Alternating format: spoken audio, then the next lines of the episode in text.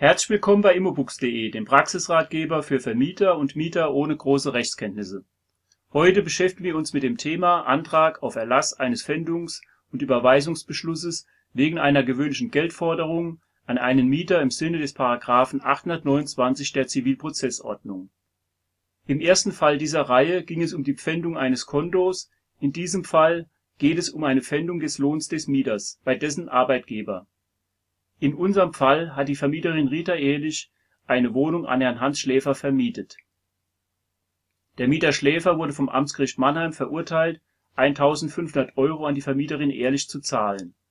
Nachdem der Mieter Schläfer auf die schriftliche Zahlungsaufforderung mit Fristsetzung der Vermieterin nicht reagiert hat, der Mieter Schläfer also nicht freiwillig zahlen will, beschließt sie, den Mieter Schläfer auf die härtere Tour zu Zahlen zu bewegen indem sie den Lohn des Mieters Schläfers pfänden lassen will, um an ihr Geld zu kommen, nachdem sie die vollstreckbare Ausfertigung des Versäumnisurteils des Amtsgerichts Mannheim vorliegen hat. Gesetzliche Grundlage ist der § 829 der Zivilprozessordnung kurz ZPO.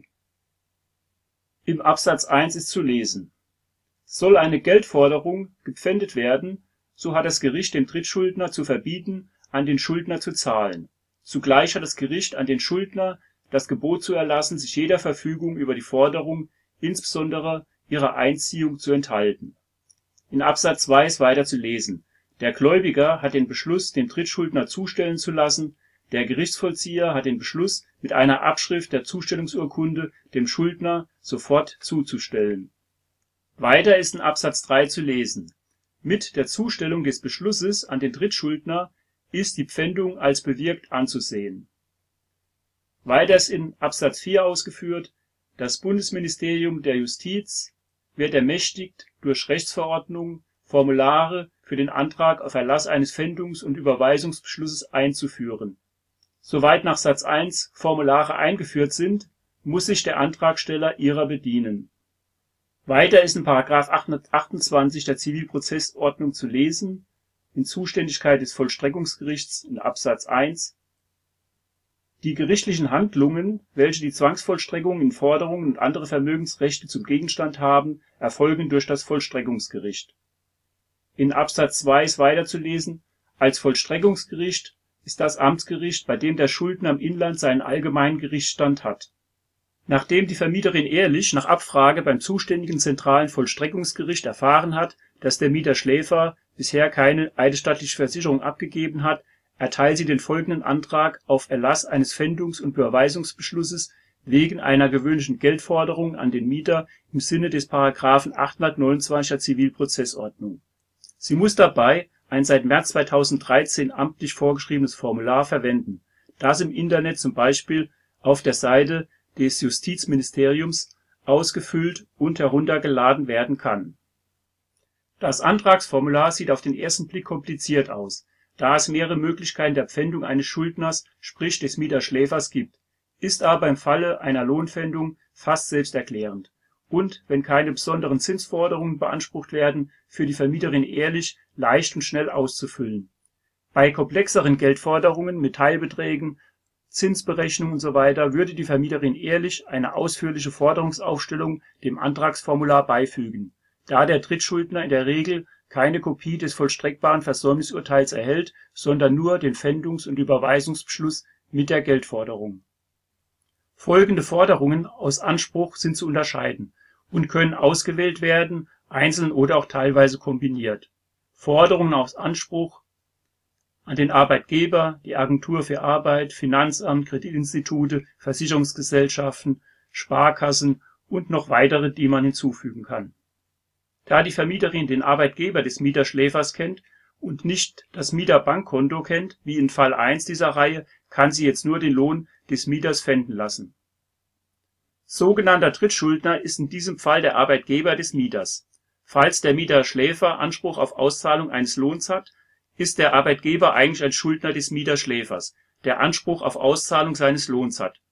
Durch den Pfändungs und Überweisungsbeschluss wird der Arbeitgeber als Schuldner des Mieterschläfers verpflichtet, das Arbeitseinkommen des Mieters entsprechend der einschlägigen gesetzlichen Bestimmungen an die Gläubigerin des Mieterschläfers, sprich die Vermieterin ehrlich auszuzahlen, sprich zu überweisen bis die Gesamtforderung der Vermieterin befriedigt worden ist. Der Pfändungsumfang bei einer Lohnpfändung ist jedoch begrenzt auf den Geldbetrag, der über den aktuellen persönlichen Pfändungsfreibetrag des Mieterschläfers hinausgeht. Da dieser Freibetrag vom Arbeitgeber des Mieterschläfers selbst ermittelt werden muss, braucht sich die Vermieterin ehrlich mit diesem Thema nicht weiter zu befassen.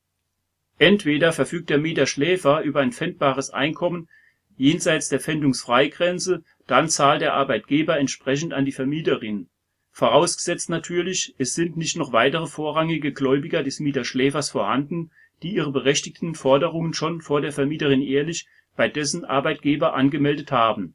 Dann muss die Vermieterin ehrlich warten, bis sie an der Reihe ist. Gemäß § 834 Zivilprozessordnung keine Anhörung des Schuldners ist geschrieben, vor der Pfändung ist der Schuldner über das Pfändungsgesuch nicht zu hören für die entstehenden Gerichtskosten muss die Vermieterin ehrlich in Vorleistung gehen. Diese Gebühren betragen allerdings gemäß Gerichtskostengesetz Anlage 1 Kostenverzeichnis Nummer 2111 derzeit nur 20 Euro bei einem Schuldner. Hinzu kommen noch die eventuell anfallenden Gebühren für die Zustellung des Beschlusses durch den Gerichtsvollzieher, die der Gesamtforderung der Vermieterin ehrlich vom Gericht noch hinzugesetzt werden. Weiterhin ist in § 835 der Zivilprozessordnung zu lesen, wie die Überweisung einer Geldforderung zu erfolgen hat. Und zwar in Absatz 1. Die gefändete Geldforderung ist dem Gläubiger nach seiner Wahl zur Einziehung oder an Zahlungsstatt zum Nennwert zu überweisen. Weiters in Absatz 2 zu lesen, im letzteren Fall geht die Forderung auf den Gläubiger mit der Wirkung über, dass er, soweit die Forderung besteht, wegen seiner Forderung an den Schuldner als befriedigt anzusehen ist. Die Vermieterin Ehrlich macht auf dem Formular Antrag auf Erlass eines Pfändungs und Überweisungsbeschlusses folgende Angaben. Zuerst benennt sie das Amtsgericht Mannheim als Vollstreckungsgericht Weiterhin füllt sie aus: Es wird beantragt, den nachfolgenden Entwurf als Beschluss auf Pfändung und Überweisung zu erlassen.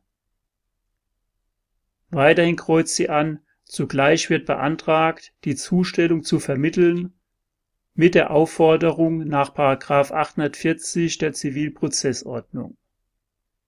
Als Alternative hätte sie auch die Zustellung selbst veranlassen können dann nennt sie noch die Anlagen. Erstens den Schuldtitel und sie legt noch einen Verrechnungscheck für Gerichtskosten bei. Weiterhin kreuzt sie an, dass sie nur die ausgefüllten Seiten ausdruckt.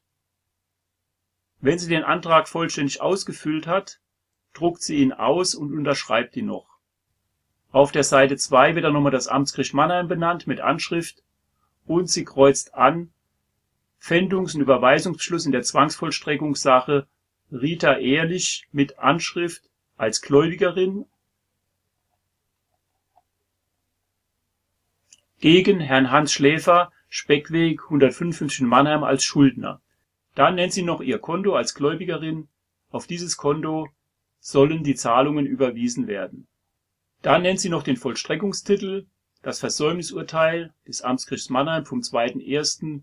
mit Angabe des Geschäftszeichen auf Seite 3 füllt sie aus: Kann der Gläubiger von dem Schuldner nachfolgend aufgeführten Beträge beanspruchen, und zwar nennt sie hier ihre Hauptforderung in Höhe von 1.500 Euro aus dem Urteil. Da sie keine weiteren Angaben macht, bleibt es bei der Summe von 1.500 Euro. Wegen dieser Ansprüche sowie wegen der Kosten für diesen Beschluss und wegen der Zustellungskosten für diesen Beschluss wird die nachfolgend aufgeführte angebliche Forderung des Schuldners gegenüber dem Drittschuldner einschließlich der künftig fällig werdenden Beträge so lange gepfändet, bis der Gläubigeranspruch gedeckt ist. Und zwar nennt sie als Drittschuldner das Nationaltheater Neckarstadt, bei dem der Mieter Schläfer arbeitet. Und nennt noch die Anschrift und den Anspruch, das ist in diesem Fall der Buchstabe A. Auf Seite 4 kreuzt sie den Buchstaben A an. Forderung aus Anspruch an Arbeitgeber für den Anspruch A gilt: die für die Pfändung von Arbeitseinkommen geltenden Vorschriften der § 850 folgende der Zivilprozessordnung in Verbindung mit der Tabelle zu § 850c Absatz 3 ZPO in der jeweils gültigen Fassung sind zu beachten. Sie erhebt damit Ansprüche auf Zahlung des gesamten gegenwärtigen und künftigen Arbeitseinkommens schließlich des Geldwertes von Sachbezügen des Mieterschläfers. Auf Seite 6 nochmal ausgeführt, wie das pfändbare Nettoeinkommen zu berechnen ist. Von der Pfändung sind unter anderem ausgenommen Beträge, die unmittelbar aufgrund steuer und sozialrechtlicher Vorschriften zur Erfüllung gesetzlicher Verpflichtungen des Schuldners abzuführen sind. Weiterhin Aufwandsentschädigungen für auswärtige Beschäftigungen, die Hälfte für die Leistung von Mehrarbeitsstunden, besondere Betriebsereignisse und Treuegelder, Weihnachtsvergütungen bis zum Betrag der Hälfte des monatlichen Arbeitseinkommens, Heirats und Geburtsbeihilfen, Erziehungsgelder, Sterben und Gnadebezüge, Blindenzulage, Geldleistungen für Kinder.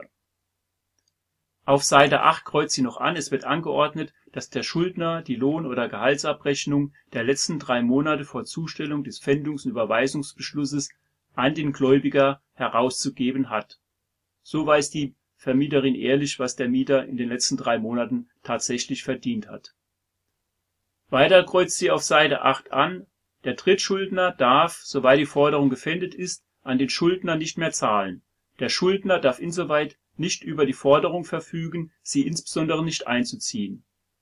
Zugleich wird dem Gläubiger die zuvor bezeichnete Forderung in Höhe des gepfändeten Betrages zur Einziehung überwiesen.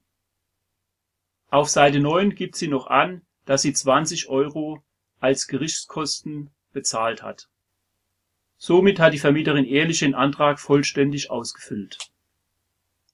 Da nur ein Drittschuldner, sprich der Arbeitgeber des Mieterschläfers, vorhanden ist, druckt sie das Antragsformular vierfach aus, unterschreibt die vier Ausfertigungen und sendet diese zusammen mit der vollstreckbaren Ausfertigung des Versäumnisurteils und des unterschriebenen Verrechnungschecks über 20 Euro an das zuständige Amtsgericht Mannheim. Wie geht es weiter in unserem Fall am 14. März teilt das Amtsgericht Mannheim dann schriftlich mit, dass ihrem Antrag entsprochen wurde und die Zustellung an den Drittschuldner, sprich dem Arbeitgeber des Mieterschläfers erfolgt ist, mit der Aufforderung gemäß § 840 der Zivilprozessordnung. Gleichzeitig erhält sie ihre Vollstreckungsunterlagen vom Amtsgericht zurück.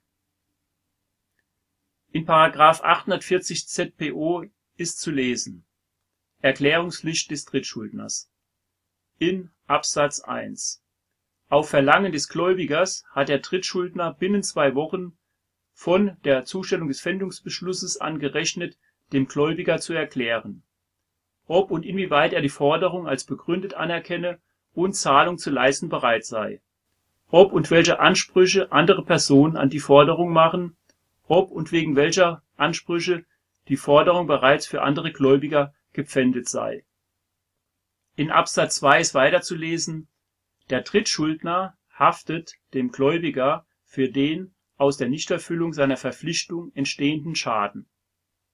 Jetzt muss die Vermieterin ehrlich darauf hoffen, dass das Lohnkonto des Mieters pfändbares Guthaben aufweist und nicht noch weitere Lohnpfändungen von anderen Gläubigern des Mieters vorliegen.